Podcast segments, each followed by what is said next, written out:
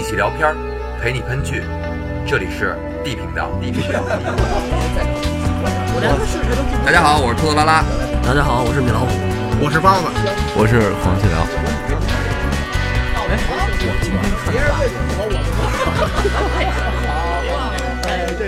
我让你们说懵了。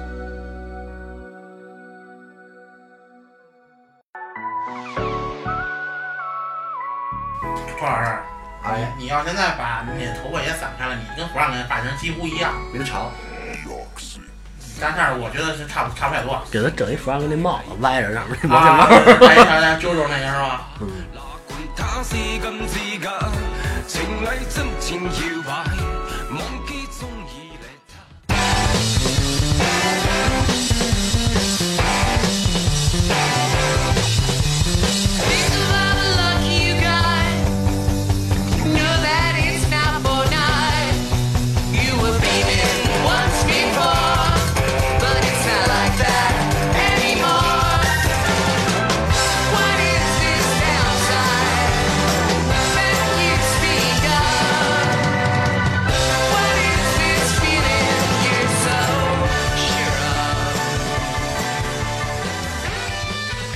欢迎回到地频道。今天咱们终于有点功夫来聊一个美剧了。嗯，呃，这个美剧是我个人最喜欢的了，没有之一。就是因为没有下线是吗？这这个剧还是最早你推荐给我的，然后我一看，我操，真神剧！让两个没有下线的人，然后通过一部剧，然后那个精精神上有一个桥梁了是吗？啊，今天我们要聊的美剧就是怎么怎么翻译，国内翻译叫 国内翻译叫《无耻家庭》，啊因为它还有一个那个英剧英版的，英版的叫《无耻之徒其实这个 shameless，你要按照字面翻译来说就是臭不要脸》，呃，差不多。啊，对吧？所以它还是根据这个剧的内容稍微的给补完了一下中文的翻译。嗯，这个剧呢是 Showtime 的，它是根据英剧翻拍的。啊，嗯这几年其实已经比较少见了，美剧翻拍英剧线上，但是这还是当年的一个怎么说余孽。残党，截止到今天，它已经拍到了第九季了，应该是还会预定，只不过可能那个大姐菲欧娜对，不演了。可能是不想演了，但是这个咱们后话啊。今天我们主要给大家带一下第一季的剧情，然后先总的来说一下吧。这这讲的什么故事啊？这个故事是我为什么特别喜欢啊？因为它是特别具有治愈效果的，治愈了你是吗？对，它又治愈了我啊。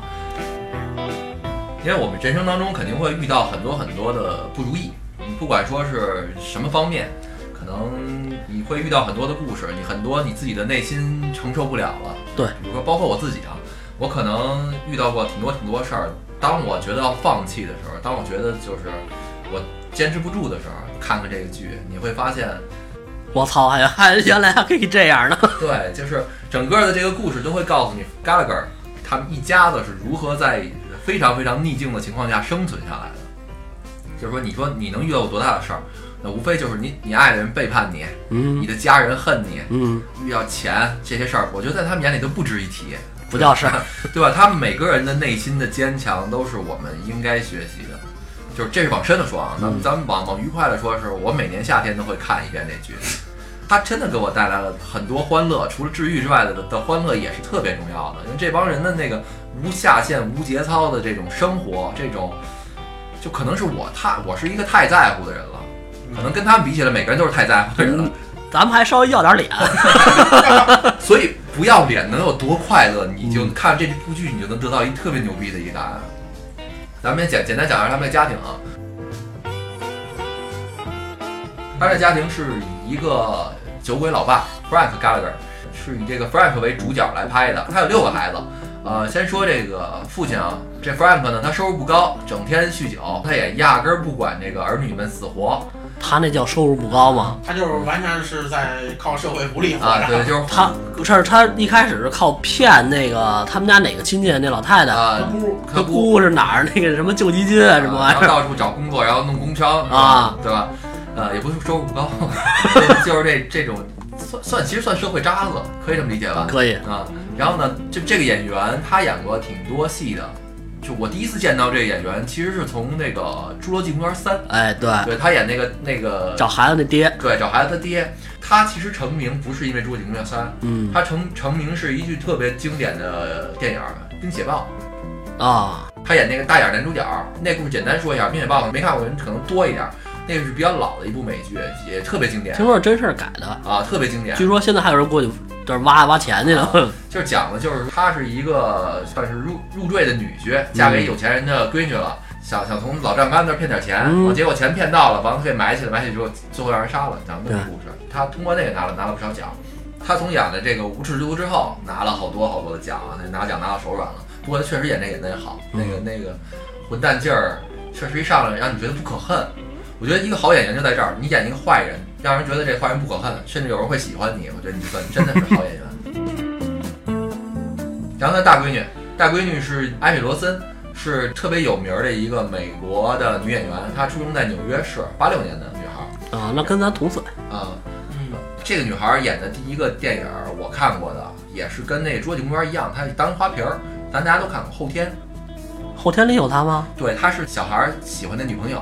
后天不是他爸会拯救儿子的故事吗？对对对儿子因为这女的一块儿到那个外省市去参加这个一个比赛，嗯，他是那花瓶儿。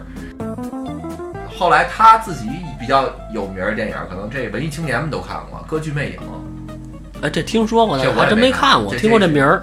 咱们都不太爱看那种嗯文、文艺系的那种。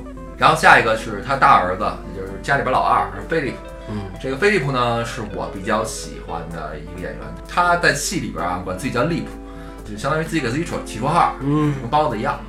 不一样，怎么不一样？我名儿里边没有这个，他没人，他没人那好听。但是有比比那个有感觉。这个利普呢是怎么说算高材生，特聪明。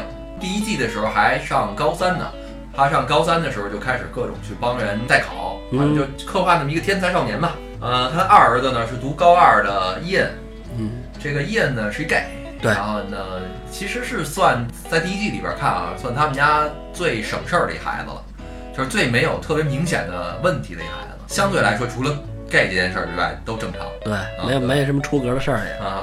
这不是也不是说没有出格事儿，那那好些事儿不是他牵的头儿，他只是都参与了，然后所以不太显他，但他这事儿他也参与一块儿干了。然后跟着是只有十岁的 Debbie，是这个二丫头。这二丫头呢，相对来说也还行，只不过有一点儿这种怎么说呢，那个呃小大人儿是吧？对这个他生存的这个世界吧，也算是看得很明白。嗯别看人小，鬼也挺大。再往下呢，卡尔，这个卡尔这孩子呢，那时候还还小，还真是、这部美剧，要不说看到卡尔之后，就发现他是跟着我们一起长大的一个。当年可能我们跟他们差不多大，我现在看到第九季了，这几个孩子都变大了。对，啊，就包括后边第九季提一两句，黛比都当妈了，所以。这卡尔是也是一狠角色。反正我觉得在第一季里卡尔是给我带来这个，就是突然就特别特别逗，看他干这些这孩子挺没溜儿的，从小虐待小动物，虐待同学，呃，有点暴力倾向。小孩儿那个年龄段可能都有点问题。用他爸老爸老爸那话讲，就是说谁家孩子没点问题呢？就我们家的孩子，对吧？一定会干这种事儿。然后最小的孩子那利亚姆刚刚学会走路，然后是一个黑白混血，这挺逗的，是混血吧？有一点那个意思吧。然后全家人呢，因为请不起保姆啊，所以轮流照看这利亚姆。提一句，因为美国它有这工会制度，他们嗯排片儿特别紧，然后你小于多少岁的孩子，你不能参加连续工作。嗯，所以这个利亚姆这个小孩儿是双胞胎演的，他是俩孩子轮流演，长大了就不是了吧？也是后边也是双胞胎对轮流演轮流演真看不出来。嗯，其实是两一直是两个孩子，就是他们就专门挑嘛，挑这个双胞胎啊嗯长得像的，要不然没法演儿童戏。然后简单的说一下，他们还有一对街坊在这个戏里边也起主要作用，嗯，就是这个维罗妮卡，他们戏里边叫 V 小薇，然后还有一个 Kevin，就是那个一个一个挺壮的一个男酒吧酒保，这俩也挺逗的，这俩整天玩女王游戏，各种 各种性虐待，玩特开。维罗妮卡这个 V 是一黑人女的，对，第一季其实还好，第一季我觉得就是一串场的，但是第二季里边提一句啊，有一剧情让我对他这印象一下就给我乐乐喷了一下子。他这个戏啊是这么拍的。他是拍一季冬天，一季夏天。嗯第一季的时候是冬天，我觉得整个刻画芝加哥的冬天，反正感觉特别冷，特别那什么。到夏天的时候呢，又感觉特别懒洋洋，也也挺好的。四季分明啊也。夏天他们要种大麻，往就是说你种一点儿，自己抽着玩儿抽着玩儿吧。他们不，他们租一地那个凯文租了一地下室，种巨多大麻。刚开始他瞒着他媳妇儿，他媳妇儿不知道。后来他带他媳妇儿去他们种大麻地儿之后，他他媳妇儿愣住了，因为当年还是美国大麻还是违法嘛。嗯，说你他妈的把现在把所有大麻全收了，能卖的卖，不能卖的全给我烧了。凯文说。为什么我花了好多钱？我培育的这个我不容易，每年夏天我们都靠卖点大麻，然后去贴补家用的，不然你以为咱们家怎么交起电费啊？完，小 B 说：“老娘他妈是个黑人，你这是墨西哥毒枭级别的，你白人被抓了没事，我要黑人被抓我死了。”说特别逗，老娘是他妈黑人，你弄这么多毒品，就说他们社会还是有有大大与还是不太一样。非常不一样。你要是白人的话，你可能就进去关两天就放出来了，你你不会有太严重的问题。那在大麻嘛，他们那儿不是什么大事儿。嗯，但是你要说一黑人，你有一点儿都是问题，对吧？这个嗨，社会不公平哪儿都存在啊。然后这个小小飞是不是也是搞也是个主播？对对，人家也是直播，对，也挺厉害的。小薇的直播也挺棒的，就是我们要朝他们那帮方面努力。人不是人直播熨衣服，人直播干家务活儿？好，咱们开始讲一下剧情啊。家人住在芝加芝加哥，特别穷，所以住在这个穷人区里边儿。这个菲欧娜呢，家里边大姐就是靠打零工，非常认真的独自抚养自己的这些弟弟妹妹们。嗯弟弟妹妹们也都挺懂事儿的。他们家有一个特点，就是你不管再怎么着，家里人是很团结的，对很少有家里人闹闹意见的时候，有也就是闹点儿别扭，是吧？用包老师的话说什么什么锅边儿不碰锅沿儿。他们老爸呢，Frank 是一个老酒鬼，经常找不到人。老妈呢，后来就是生了六个儿子之后，突然发现自己是一同性恋，跟一个黑 T 跑了。这黑 T 回头回头还会出现啊，咱们后边再说。嗯，这日子呢，虽然过得有点紧吧，但是就像那个弗兰克说的啊，他们这家人是知道如何享乐，怎么生活，怎么活才会像个人。对于这一家子这个这六个孩子，现在还不不算那个立业，因为还小呢嘛，就这就就这五块料啊，就这么疯疯癫癫的，是不是跟他爸有有很大关系啊？可能是随吧，还是像一家人。那菲欧娜呢，晚上跟这个街坊小薇俩人呢打扮的花枝招展的去夜店玩去，然后突然一下有一个帅哥给他那个菲欧娜钱包抢走了。然后这个时候在他们在下面跳舞的时候，二层有个叫 Steve 的一帅哥，嗯，当时哎看有人抢他包，赶紧冲过去想抓一小小偷，但是没抓到人呢，自己先遮那儿了。没抓到人，这仨人追出来之后，他们仨想回去的时候，门口那保安找茬儿，不让他们不让进了啊，不让他们进去。Steve 呢，就是为了逞一下能嘛，给那保安一拳，仨仨人就赶紧跑跑了啊，也算赢得了这个菲欧娜的好感了吧。这个他那庆祝方式很也很也很奇特呃露屁股，啊。他们都喜欢用屁股嘲讽别人，像包老师占优势，还是一条缝顶咱俩一块儿对，他面积大，我我知道这 亮。还是得让他们看见看见你们，看见沟是吧？看见你们，看见你们，看见你们。这个菲欧娜呢跟 Steve 俩人算一见钟情啊，然后这个 Fiona 就把 Steve Steve 带回家去了。这个两个人正亲热呢，然后突然咣咣有人敲门，这 Fiona 下意识觉得是不是又惹什么事儿了，赶紧就跑。然后 Steve 呢把这门一开，一看真是警察，但是警察呢也不是别的事儿，把他们那个老爸 Frank 给送回来了，嗯然后就把这俩人这个熊熊激情的烈火给给灭了灭了啊。他爹又是不省人事，还尿裤子。啊，经常常事儿，他爹失踪都都不算失踪。利普跟那个伊恩，呃伊恩两个人住在一间房间。这第一集里边也大概说了一下，这个利普啊，突然发现这个床头柜后边有一个色情杂志，对，本来兴致昂扬的刚要看，结果一一打开一看不对，就外边很正常，都是女的，嗯对吧？穿的特别特别清凉的那种那种杂志，结果一打开一看，里边不是女的，里边都是男的。对，全是老爷们儿。啊，完了，当时这利普脑子很聪明嘛，他觉得哎不对，但是他当时呢也没说，他把这个书给藏起来了。藏起来之后，他就卡尔的，卡尔这那么点儿岁数，应该还不会，而且卡尔那脾气非常直，他要是真是对这方面发现什么，他肯定会说出来。他就有点怀疑这个这个伊恩了，但是又又俩人一高三一高二嘛，又居面了，当时没说。但是呢，就突然发生这么件事儿，就利普白天呢去给一个小姑娘补习功课去，完这小姑娘呢是也是后来相当重要的一角色啊，嗯叫开了开伦开伦啊。他白天给这个小姑娘补习功课的时候呢，因为这个利普学习好啊，然后这家人呢也是一问题家庭啊。这凯伦他妈这是一个精神确实有很大问题的一女的，就是她嗯不光是洁癖，她还是叫什么陌生环境恐惧症，对，她不能出家门儿。她出去之后就会觉得就不行了，就就就就要死，所以呢，他们他们家呢也得把鞋放在塑料袋里边儿，或者放在屋子外边儿。这女儿凯伦是一种特别开放、特别没没溜儿那种外国小姑娘，就是他妈还在屋里边呢，一个没注意，她就钻桌子底下去了，就桌子底下去了，完了给这个 Lip 就服务上了。利普觉得特好，但是利普当时也一愣，也不知道怎么回事，还说呢说。我不是慈善机构，就是我给你补习功课是要收费的，收费的。其实你你给我服务也是要收费的，但是那个这小姑娘呢，单纯就是觉得好玩吧，可能。然后她当时通过这件事儿完之后，跟她弟显摆去了。她其实她很聪明，她显摆这有两个目的：第一就是说，哎，觉得这事儿哎碰见这么一个艳遇嗯逗的；第二就是说，她想试探一下她弟弟到底有没有问题。结果他弟弟应付着的说啊，行啊，你还行，你运气挺好的，敲了一通锣边吧。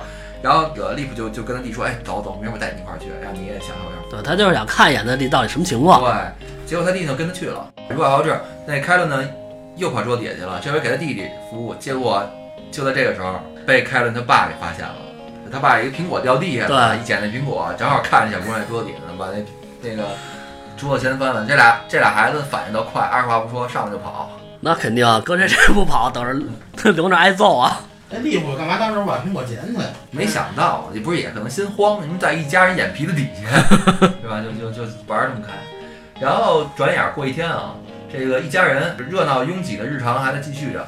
这个 Steve 呢想正式追求这 Fiona，呃，用的也是咱们这儿一般帅哥用的招儿，就送送礼物呗。惯用手段。啊、他因为 Steve 晚上不去过他们家一次了嘛，就是看到他们家那个洗衣机，那洗衣机挺牛掰的。嗯我这么多年我没见过这么牛掰的洗衣机，跟坦克似的，得坐一个人压着，看坐在上面 咣当咣当的全身都跟着抖啊！那个送他一洗衣机，这 Fiona 呢，收到洗衣机之后，其实她并不高兴，就是因为她这个 Fiona 虽然她穷，她没钱，嗯，她是我有骨气。对她自尊心比较比较强的人，她就有点烦，她觉得站她角度想，她更希望她以美貌吸引你，嗯，而不是说靠别的东西。所以你给我钱，就明摆着有点像那个施舍，或者不想让别人同情对他。对对对对，咱俩他觉得咱俩是平等的，虽然他表面点儿的还是欣然接受了。对他欣然还是接受了。但是这 Steve 吧，也算穷追猛打吧，反正就是第一季的第一集，其实我还没太看好这个剧呢。是为什么？因为我觉得他给这个 Steve 这个人设有点俗套，有钱多金，送他回来也是开一个那个跑车跑车。完后来呢，还给你解释一下，这 Steve 呢，他不是真有钱，他是一偷车贼，所以我觉得有点俗套。到到这儿我觉得还俗套，但是下面紧接着一个剧情，我就觉得这小子不简单了。嗯，就是那天晚上他爹回来，是因为哦，因为那个之前那利普跟印在人家补习功课这件事儿，他爹让那闺女他爹给揍了，揍了那爹回来以后发脾气啊，发脾气回来把印给打了，给了伊文一头锤。给对给了一头锤，完了因为这事儿吵架，正好这个史蒂夫是吧对，Steve 在呢，结果这小子第二天给他爹，我操！直接他妈的扔加拿大去了！我从这儿开始，我就我就看好这家。就是这一家子日子，反正这部剧有这么一特点，这一家子只要日子过得一平静，马上就得出点闹闹出点事儿。嗯刚才就像米老师说的啊，他爸喝点酒之后，给了伊恩这一头锤之后，Steve 去拦去了。拦完之后呢，虽然挺激动，但是人一家人毕竟是一家人。嗯，这菲欧娜就跟 Steve 轰出去了，说你离我们家远一点，我们家事儿你别掺和，你甭管，对吧？我们家自己锤自己都行，你算干嘛的呢？然后这个。咱们现在说回弗兰克啊，弗兰克前一天晚上还烂醉如泥，第二天一一睁眼，然后就感觉不对，再一看街边升旗的是加拿大那旗，然后他自己完全想不起来自己怎么来这儿啊，完了他想回美国，但是他根本没有办法，他没护照。对他没有办过护照，完了家里边儿这边儿呢邻居什么都努力找他，嗯，因为当天是发救济金的日子，他这不可能消失的。对对对对，Frank 是什么时候都可以不在，只有这一天永远会在家星期五，啊，对，每个月最后一个星期五。嗯啊，大家一看他回来没领这个，就都觉得这个事儿可能出事儿了。嗯今天他不在，绝对是不对的。然后就各种调查吧。那最后呢，还终于就是让这个 Fiona 很聪明，发现了，说这是这 Steve 捣的鬼，就问对 Steve 为什么？那 Steve 就说，那他这样他打孩子不对啊，什么这那个的。完了，那个 Fiona 告诉说，我别的不管，你去给我把他弄回来。你怎么弄走的？你怎么给我弄回来？啊，然后那个 Steve 弄一房车，啊给给拉回来，完拉回来特别逗，还是偷渡嘛，因为他没有护照嘛。嗯，给他关在那个水箱的槽里边水箱槽关成那样，因为他们顺路不光说把这个 Frank 给接回来，还在从那边倒点药回来。那边药便宜，啊，那边药便宜，，Frank 还抠那个旁边一个一袋也不知道什么药就往这里塞。这个国外小孩乱嗑药的这件事儿，是我觉得特别牛掰的。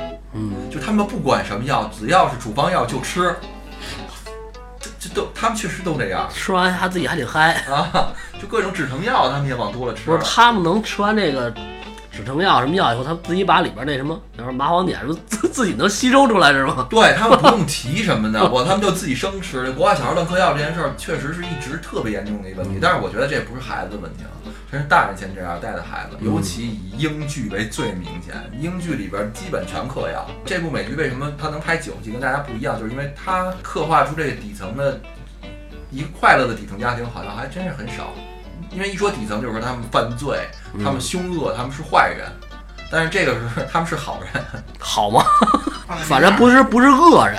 对，不是恶人，对这么说。偷奸耍滑，通过这个老老爷子被绑架这件事儿，被扔扔到加拿大这件事儿，这个菲欧娜跟 Steve 俩人关系又不好了。嗯那，这个时候呢，正好街区里边有个警察，托尼老师。对，托尼老师来了。托尼呢是一个典型的那种，小小处男，呃，叫什么橄打橄榄球那种特别壮的那种美国人，嗯，是社区警察。但是从他跟菲欧娜聊天当中能听得出来，这个托尼老师呢从小喜欢菲欧娜，对，菲欧娜呢就不喜欢老实孩子，对吧？就就就像菲欧娜刚知道 Steve 是一有钱人的时候，并没有太多好感，但是一说他偷车，哎，觉得挺好的。男人不坏，女人不爱，这套上了。对，然后呢，他跟托尼反正也也看出这菲欧娜不靠谱吧，也搞了一下，对，然后、那个、看了看了看警灯，啊，在警车里边，在警车里搞了一下，完一堆警一堆小孩围观，啊 那个托尼非常紧张，说：“哎，你是不是要看警灯是吧？看警灯。”然后在这集里边呢，出了一个新的问题，就是刚才那个米老师开始说的这个监察机构来人啊，找这个就是确认是不是这个人收到收到这个钱了，叫金吉是吧？对金鸡姑妈是他们的姑妈，对完了是不是是不是还住这儿？因为当时菲欧娜开的门啊，菲欧娜说那金鸡姑妈在特别远的一个地儿的一个老养老院里边，对啊，就是她里头怎么着？完了，监察部门的人说，不管怎么着，明天十点钟之前，你把老太太给我接回来，嗯我们会继续发你的钱。明天十点钟老太太不在，这笔钱就没有了，对，对吧？因为我们太多年没见过人了，我们怀疑他已经死了，因为老太太已经九十三了。嗯，嗯，那现在菲欧娜赶紧去找 Frank 吧，问他怎么回事儿，让他把老太太接回来。Frank 刚开始还不说，在这个酒吧里边找着 Frank 时，Frank 嘴硬说：“行，我接回来，接回来你甭管了，没你们事儿，你别惦记这钱。”然后菲欧娜把情况说完之后转身走了，这个 Frank 发发发发发怎么办？不知道怎么办了。然后他从外边大街上找了一流浪汉，把流浪汉打扮成一女的，还是一男的。啊完一进屋，他们这所有孩子都认出来了，说你你把这个流浪汉弄家里干嘛呀？我说你们怎么看出他是男的来了？说他还勃起呢，这逗啊。然后后来弗兰克一看没办法，跟家里边孩子说了，说你姑妈十二年前就死了，说死了死了你怎么没销户啊？没怎么着？嗯他说我还领他钱呢，完了死哪儿了？说我就给埋后院了，然后说说实话就是当时嗑药嗑嗨啊了，然后嗑不过气儿去了。他还还还领着他亲亲姑妈的这个社会福利保保保障金吧，应该是。嗯，然后他还关键这房子也是他他姑妈的。对姑妈的对，当时没办法，就找那街坊小 B，那问那小 B 说：“你在这个养老院啊？”小 B 给人帮忙吧，护工护工啊，嗯说你能不能给我推老太太出来？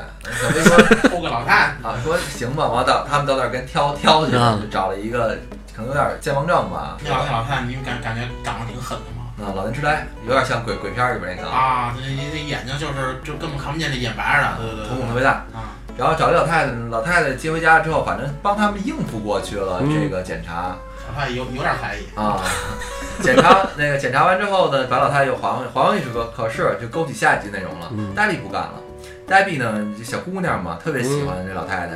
结果呢，因为这老太太回去，黛碧特别失落。完，黛碧第二天在街上溜的时候，人家旁边有一家人啊，人家开这个 party 呢，给孩子庆生。黛碧就说：“那为什么人家孩子能有庆生，嗯咱们家就没人庆生？人家为什么就可以开 party，咱们家永远开不起 party？” 于是他就给开 party 那个那个寿星三岁小孩给偷回家来了。因为在美国偷孩子是一件大事儿。对，完了当时人家家人也报警了，全程吧都都各种去找这孩子，又上电视吧，又这个那个的吧。然后黛比把孩子抱回家之后，那菲欧娜他们都在家呢嘛，就看见我靠这怎么办？这这外边都戒严了，现在送回去非给非给黛比给逮起来，因嗯为他们家的就不愿被抓的一个现实是，他们家的人啊，其实不怕不怕坐牢，不像咱们有那么多心理负担，不觉得有什么。但是因为他们都没成年，如果要是证实这个 Frank 没有抚养能力的话，这帮孩子就会被分开，对送到别的家庭去寄宿。对，他们不想分开，因为可能通过他们的话，他们原来也被分开过。所以这会儿就体现出这个老二利普这个脑子确实好使啊。嗯于是他们就设计一个计划啊，就是帮这这个呃 Debbie 把这孩子怎么给还还回去，并且不让警察怀疑。然后黛比呢，反正也算超水平发挥了一下我我我觉得不是，嗯，斯蒂夫教的挺好的。就是黛比他其实就就是挺厉害的，他不他不知道自己这么厉害，没想到在这个黛比刚开始说我不能说谎，我不会说谎，我紧张，后来就特别顺那话说的，而且跟人跟警滔滔察不绝跟。警察聊，对对对，能聊别的事儿，我操，也挺牛逼。本来是个结巴，后来这一有人逮着，马上我靠，所以感觉他们家有这个犯罪的这个潜质。他们家人每个人都有自己的才艺，嗯真的。咱们中间还得说一小细节啊，就是这 Frank，这个 Frank 呢，在酒吧里边跟一傻哥们聊天，那傻哥们就是这个凯伦的爸爸。嗯，凯伦的爸爸说又搬出家里边来了，没法跟这媳妇儿过了。这媳妇儿整天脑子里都想的是性，嗯，然后这家里边闺女也不听话，我准备搬出来了。弗兰克一听，机会来了，机会来了，二话不说，酒都没喝完就奔人家敲门去了。嗯 奔人家敲门去之后，就就就开始跟那个他妈勾搭，勾他妈。这一来二去就勾搭上了，勾搭上之后还这这有点逗，都他妈疯了呀！勾搭勾搭这样，把两个人就就老头老太太，其实也不算那个弗兰克可能四五十岁那样吧。嗯刚往那个床上一躺，呱呱俩手铐子上来了，拿一小箱子。弗兰克说：“这什么呀？这小惊喜是吗？”哎呦，我不喜欢惊喜，你提前说一下吧。结果呢，拿出那个叫什么大大洋洋具吧，把大玩具，大玩具玩具，巨大的玩具，给弗兰克吓得，嗷嗷叫唤。我后来我后来从头看这个第一季嘛，然后那跟后边后边几季有一个对比的时候，才发现原来弗兰克这个能藏毒是在这练出来的，我觉得跟这有关系。绝对有关系。这个身体里带毒是吗？对，但是后来就是他们的孩子也解释了弗兰克，就是弗兰克为什么能承受得了这个，就他肯定是不喜欢，嗯可能没有男的喜欢。那他爸出来肯定也是因为这个。对，但是呢，弗兰克一直渴望有一个温馨的家，有一个能给他做饭的媳妇儿。哎，这这女的呢，虽然是蹂躏了弗兰克完之后，会给他做好多好吃的。嗯就那第一次蹂躏完之后，弗兰克拿着东西就要走，然后后来一看又给他准备小垫子，让他坐的舒服一点，然后问他爱各种爱吃什么，完各种好吃的，完 他又走不了了。你爱喝哪种啤酒，我给你买。哎，关键是这这这家子那那个，这是后后边剧情，那男的竟然还回来了。讲实话啊，包老师，嗯如果有一个人他的这个性愿望可能超出你的预期了，嗯，但是呢，他生活上会对你特别特别的好，你会跟他好吗？就是如果这样伤害我身体了，我真接受不了啊！那如果不伤害你身体呢？但是他做这事儿你不喜欢，单纯的你不喜欢，不伤害我身体的话，我觉得没有没有什么这这些疼痛感，因为有可能从他那边不，疼。就假如说不疼的，哎，对，咱不举几举不具体举例子，不疼的，但是你不喜欢，不行，一会儿一开始不行，后来慢慢也就喜欢了。哎 疼啊，这不就无所谓吗？不伤害身体嘛，这不伤害身体是大前提，剩下的一切都可以聊。疼不疼是伤害身体的一方面，还有一方面会不会给你掏空了怎么办？哎呀，这掏空了就是这个东西得锻炼啊，平时得锻炼身体啊。蹲起是吧？哎，对啊，然后咱们接着说啊，下一集的时候中间穿插另外一件事啊，就是这个凯文，这个凯文是这个戏里边唯一的一个忠贞的人，一好男人，我觉得。而且而且长得挺精神的。长得挺精神、挺壮的，就是有一个细节其实挺逗的。之前看我没发现这一点儿，这边看我才看明白了。是有一天啊，他在这个酒吧有一桌这种小姑娘看上他了，嗯，然后看上他之后过来勾搭他，然后嗯勾搭他说点杯酒，完了给给点杯酒，说那个你愿意跟我约会吗？我不介意你有女朋友，啊，我只想跟你这个 sex 一下。凯文说不行，感谢你好意，我特别高兴，但是我不不。完这个这女的话又又变花样说，那这样，我跟我姐们儿，咱们可以三 P 一下，你乐不乐意？然后凯文也明显动心了，但是想了一下还是忍住了，因为当场当天还特殊情况，就是他女朋友他妈在酒吧里边喝酒呢，刚跟人斗了两句。他这个时候可能也没想到，他单纯就是因为好男人说拒绝他们，说不行，我已经结婚了。他说完这句话之后，大家就说：“哎呦，你真是一好男人。”但是其他人听见说，那其他人都以为他说他跟小 V 的事儿，你们俩人男女朋友没结婚吗？以为就是开完定下心来要跟这小 V 结婚了呢。嗯，完这么在酒吧里这么一闹，完大家一喝酒一庆祝，他妈听见了，他妈把这事儿当真了，然后就就我靠，我这一辈子就盼着我闺女能嫁出去那一天，终于能嫁出去了。就结婚这事儿。对，然后就庆祝起来了。庆祝起来之后，小薇呢知道这事儿之后也特别兴奋，说啊，终于要结婚了，这那的。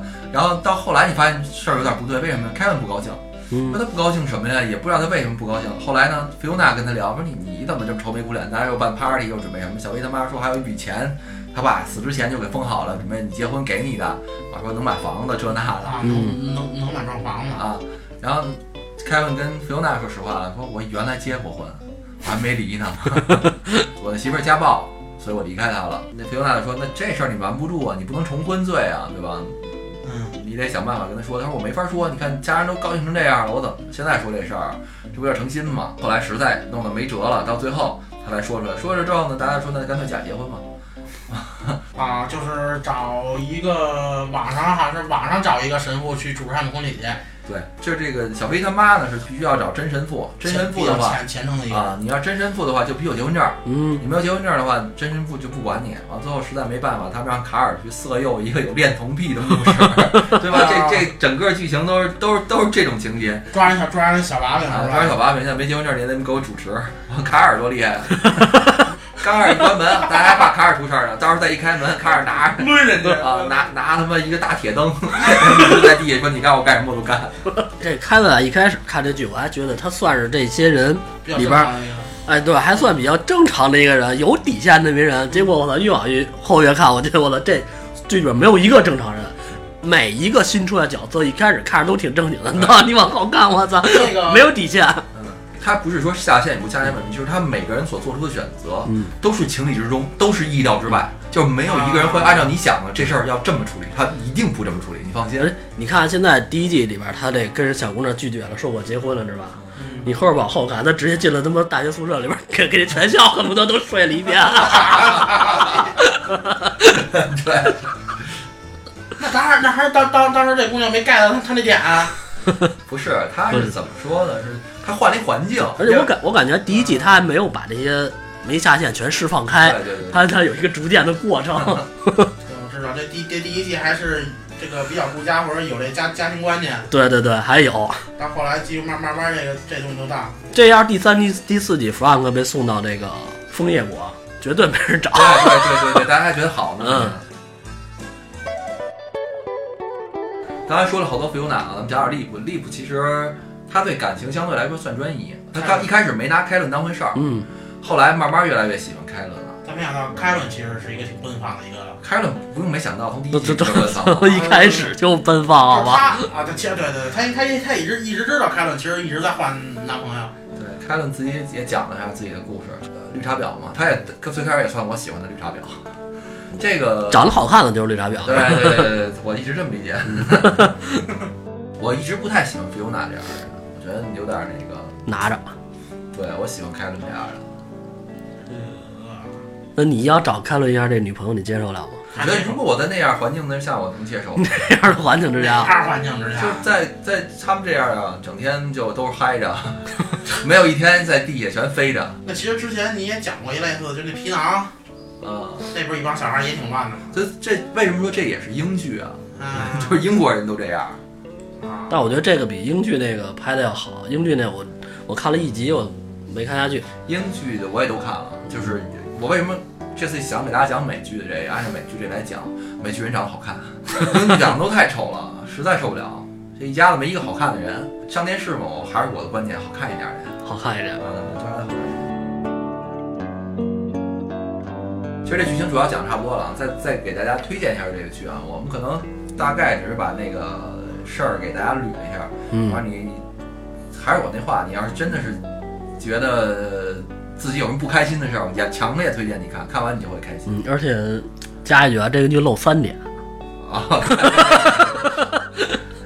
而且还有另外一件事儿，就是说这个说到这儿，我我我得说一下这个，我严重推荐一下这个《无耻之徒》第一季里边的音乐，它嗯每首歌都好听。就是我的音乐的在音乐方面这块这方面的偏好啊，我所有喜欢的类型在这一季里边的歌都有。就是我的歌单就是它第一季的这歌单而而且它这个片头曲啊，从始至终就没换过。啊，片头曲我倒觉得一般，就中间中间那些穿插的歌曲，这个对于音乐的这个素养，我觉得确实得需要培养。比如说某包老师，有一天晚上我们俩一块儿玩游戏打本儿，然后他说那放点声儿吧，我说行，你随便放，放什么都行。然后包老师放了一首歌，我当时真真的是强强忍着泪水什么歌啊陪他听完的，左手画龙，右手画画龙，胸前画勾，怎么了？这个，哎，我就问你，大晚上这提不提神儿？来，左边跟我一起画个龙，在你右边画一道彩虹，走起来。左边跟我一起画彩虹，在你右边再画个龙。是不是？是不是我？我这我的意思就是，最近有首新歌呢，涂老师这个听一下子是吧？不是是嗯是点儿兔儿，你也得那个跟那个广大群众靠拢一下。咱们找那个 BGM，你也看看网易那个，呃，抖音 BGM 那个那个歌曲库，学习一下也。所以我不是我我们不是说包老师这个品味低啊，嗯，我不是说他品味低，我知道知道我不是说他品味低，哎，对，你别说第三遍了，行吗？是说我现在发现我确实有点不接轨了，就跟那个不太接地气儿。就是我确实喜欢他这个这里边的所有歌，我觉得，哎呀，我都能想象得到，我听这歌的时候，你甭管说在在在哪儿待着，在哪儿玩儿，哎，那个意境那个氛围，我非常嗨。包老师那歌呢，我都想象不到我在什么情况下我会听它。他让我找个镜子照一照，歌照放了舞照跳，假装啥也不知道。没有事儿，没有事儿，我对着天空笑一笑，使劲扒拉扒拉前面是会摇的小黄毛，可气质再次完全被我卡死。哎呦我，来全场一起跟我低下头，左手右手往前游，捂住脑门晃动你的胯胯轴，好像有事儿在发愁。